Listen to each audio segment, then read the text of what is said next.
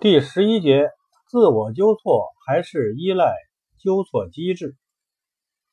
前面已经说过，无论是在工作中还是生活中，出错在所难免。任何人都可能出错，从事的工作越多，出错的概率就越大，承担的责任越大，所犯的错误也可能越大。为了避免和减少工作中出错，就需要一道程序纠错。许多工作本身已经设计了纠错机制，比如说媒体行业的编辑程序本身就含有纠错程序，而校对原本就是为纠错而设置的。再比如生产产品的工厂会设置质检科，然而不可能在所有的工作、所有的岗位。均设置纠错程序，更多的时候，纠错需要自我完成。比如，你每天要打扫办公室的卫生，职场怎么对这件事设置一个纠错机制呢？怎样做是对的，怎样做是错的，需要你自己把握和评估。再比如，让你写一个请假条，写一个年度总结报告，写一个文案。同样不可能设置纠错机制。对于这类工作是否纠错，直接关系到工作的质量。纠错既是一个技术问题，更是一个心态问题。有关这件事儿，同样存在职场心态和学生心态的区别。学生心态是什么呢？学生做作业想不想拿到一百分呢？肯定想。可是有几个学生为了能够拿到一百分，反复验算、反复校对的。做作业的时候，几乎没有学生还会再检查一遍。考试时做完答卷后检查一遍的学生有，但很少。检查两遍的就更少。相当大一部分学生做完之后看都不看，交上去了。结果可能题目做错了，可能漏题了。也可能是别的错误，因为没有自我纠错而失去了得高分的机会。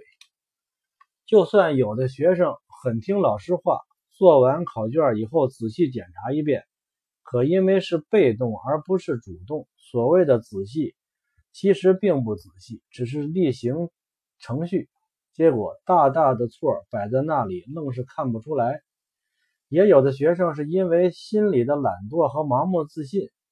认为自己已经做得很好了，根本不会错，就算有错也不是大错，不会影响得六十分，所以根本不检查。这种心态几乎被所有人带到了职场。职场中有几个人告诫自己：“我就是最后一道关，凡是交到我手上的任务，务必要完成到最好，不给后续环节任何纠错的机会。”有，但是非常少。通常情况是，上面让你写一个方案，马虎的员工先放肆的玩，到了最后期限不得不交的时候，挤出一点点时间，匆匆弄出来，然后交卷。认真一点的员工会仔细考虑方案的创意、文案的谋篇布局、文字的准确表达等。方案写完后，也可能会看一遍。方案交上去后。暂且不论方案做的怎么样，领导拿起笔给你改错别字，就改了一大堆。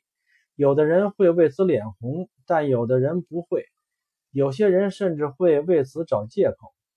由于时间太紧张，我是加班加点干出来的，所以没时间校对。这是最常见的借口之一。但领导会接受你这种借口吗？肯定不会。就算时间再紧张。你用来写这个方案的三天时间，睡了多少觉？只不过是校对而已。你少睡一个小时就完成了，可见这不是事实，是借口。对方案的创意没底，现在只是一个初稿。之所以没有校对就拿出来，是想先征求一下领导的意见，然后再做修改。这也是最常见的借口。这样的借口同样不会被领导接受。还有一种常见的借口，我犯点小错是可以理解的，不犯错怎么体现领导的高明呢？官场小说家最热衷于引用的一个桥段。职场之中，这样的领导有没有？不能说完全没有，但更多的却是领导是真的比你高明，甚至高明的多。他如果不比你高明，那就应该是你当他的领导，而不是他当你的领导了。将工作错漏留给领导去帮你纠正，是一件充满风险的事情，因为领导不会就事论事的评估你的工作，而会因为。你对这种细节的不注意、疏漏，评估你的工作态度，评估你的性格缺陷，从而得出一个对你的将来极其不利的结论。如果是你的直接上司，这个结论还容易改变，毕竟你们每天都在一起工作，他有太多时间和机会观察你。如果是比你高几级的领导，几个月时间。你都只可能有一两次见面他的机会，你要扭转这个印象，难度之大，恐怕远远超出你的想象。一个小错误，很可能让领导对你得出一个结论，认定你是一个不拘小节、丢三落四、记东忘西、缺乏条理性、缺乏计划性、缺乏自省能力和自我纠错能力的人。从而更进一步认定你是一个有性格缺陷的人，可见小事变成了大事，还是天大的事。性格决定命运吗？不拘小节、丢三落四、记东忘西、缺乏条理性和自我纠错能力的人是绝对不能重用的。真是如此，你是得到的多还是失去的多呢？千万不要认为领导是小题大做、上纲上线。在这类小事情上面，确实以小见大，小事儿不注意，损失的很可能是大劫。领导观察考察一个员工，既看你每个月完成多少任务量，为企业创造多少经济效益，也看你为人处事的小细节，甚至恰恰是那些大多数人不以为意的小细节，才真正决定一个人的性格。同时，也决定一个人的职场命运。我再举一个小例子：我所在的杂杂志社曾经招聘一个发行员，试用期间，我带着他一起去郑州参加全国图书展览会。最后一天下午没事儿，他单独上街购物，买了许多礼物，准备回家送给七大姑八大姨。东西买回来后。离上车的时间还有一个多小时，他开始整理那些物品，一包一包的码，极其仔细。码好了再仔细观察，感觉不是太满意，又拿出来重新再码。我在一旁急得要死，担心时间不够，催了一遍又一遍，他还是不紧不慢。最后终于出门，时间已经非常紧迫。谁知到了车站下出租的时候，这位老兄又来一手。他掏钱给出租车司机，人家找回来的钱以及撕给他的车票，他要放进钱包中。就为了这件事儿，他将整个钱包几乎重新整理了一遍，钞票和车票，百元钞和十元钞都要分门别类的放好，一丝不乱。我在车外站着等了他一分多钟。按说这个人做事儿够仔细了吧？这股子劲头，如果放在工作上，是不是是是一个非常特别的人呢？然而我们到达时是晚上，第二天是星期天，这一天自然是例行休息。星期一也没有来上班。我问他为什么没来，他很坦然地说：“补休一天。”我明白了，他的仔细只是对他的私事，对于公事他是马虎的。你是可以补休一天，但是你如果真是一个仔细的人，我们有那么长时间在一起，你该向我说一声吧。他竟然自己给了自己补休的机会。那时我其实已经在心中给他打了分，不及格。果然，他做了半个月。做不下去了，自行离去。离去的时候竟然也没有向我说明，直接就不来了。这个人的仔细，如果是用在职场，他绝对会成为一个了不起的人。哪怕职场和私生活中，他都如此仔细也行。而他把仔细用错了地方，只对自己仔细，不对工作仔细，那就错远了。其实也是对自己最大的不仔细。正确的职场心态是，把你当成职场的最后一道工序，无论何时何地何事，你提供给别人的永远都是正品，而不是半成品。所有的纠错行为都必须在你这道工序里完成，不留给下一道工序。或许有的朋友会想，这也太苛刻了吧？只不过是犯了一点小小的错误而已。你也说了，人是难免犯错误的。既然如此，犯了这么一点点错误，为什么一定要苛责呢？确实，人难免犯错，尤其是小错，不应该太过计较。问题在于，这种小错若是心态上面的，甚至是品行方面的，那就不是小错，而是大错，是不那么容易改正，至少是在短时间内无法改正的错。谈到这里，我想起我自己经历过的一件事儿。我曾经任职的一家杂志，原套班子没有将这家杂志搞好，从编辑到发行都是问题。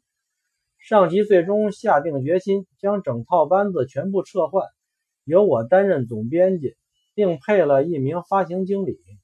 这位发行经理进来的条件是由他全权负责发行，我只是名义上的领导。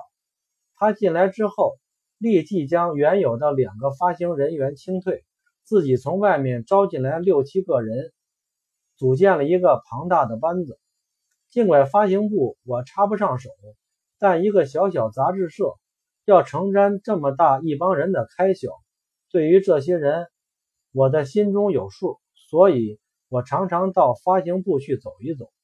有一次，我进入发行部时，见到一个女员工在打电话，我听了一下，是个私人电话，谈的是家长里短，我什么话都没说。干脆在他后面坐下来听他打电话。我在他后面坐了约五十分钟，他的电话还没有完，我实在不可能等了，只好起身离开。事后我跟发行经理说：“这个人不能要，一个私人电话打一个小时，这种人还可能把心思用在工作上吗？”发行经理说：“我是让他来发展到客户的。”她的老公很有关系，她可以利用这些关系多拉一些大客户。我事后了解，她的老公和这位发行经理是好朋友。某个员工打了一个私人电话，事情很大吗？确实不大。批评教育一番，他可能就不会再犯这种错误了。对于这种小节过于苛刻，是不是太不宽容了？我认为不是。这名员工显然不适合职场，任何一个单位都不适合他，因为他脑中完全没有工作这样一个概念。名义上我是他上司的上司，当着我的面，他大大方方的打私人电话，说明他心目中根本没有职场结构这样的概念。就算他是新进职员，不了解我的职务，以为我只是不同部门的普通员工。对他不会有丝毫影响，也说明这个人脑中没有职场关系概念。更值得讨论的是这位发行经理。俗话说：“一粒老鼠屎坏了一锅粥。”这名员工就是职场的一粒老鼠屎，他的存在会对其他员工造成极其不好的影响，会使得整个团队失去战斗力。一个优秀领导。在招人的时候就应该对此进行考察，根本不让这样的人进入。既然已经进入，理智的做法应该是立即清退。就算仁慈一点，较为妥善的做法不是批评教育，而是观察一段时间，看看其他方面的能力。但是发行经理的做法并非如此。第一时间，他是强调那个想当然的业务关系。是替自己错误的招进这个人找借口，说明他考虑问题不是从职场出发，而是从个人利益出发。他既没有底线，也没有条理，更没有原则。这种人对于工作绝对没有系统性思考，只是想到什么做什么，不具备带团队的能力。什么叫以小见大呢？这就是在职场最可怕的事儿。不是你犯错，而是你做的一件小事儿，让人家把你看了个底儿穿。什么事儿能将你完全看穿呢？不是错误本身，而是犯错误时你所持的心态。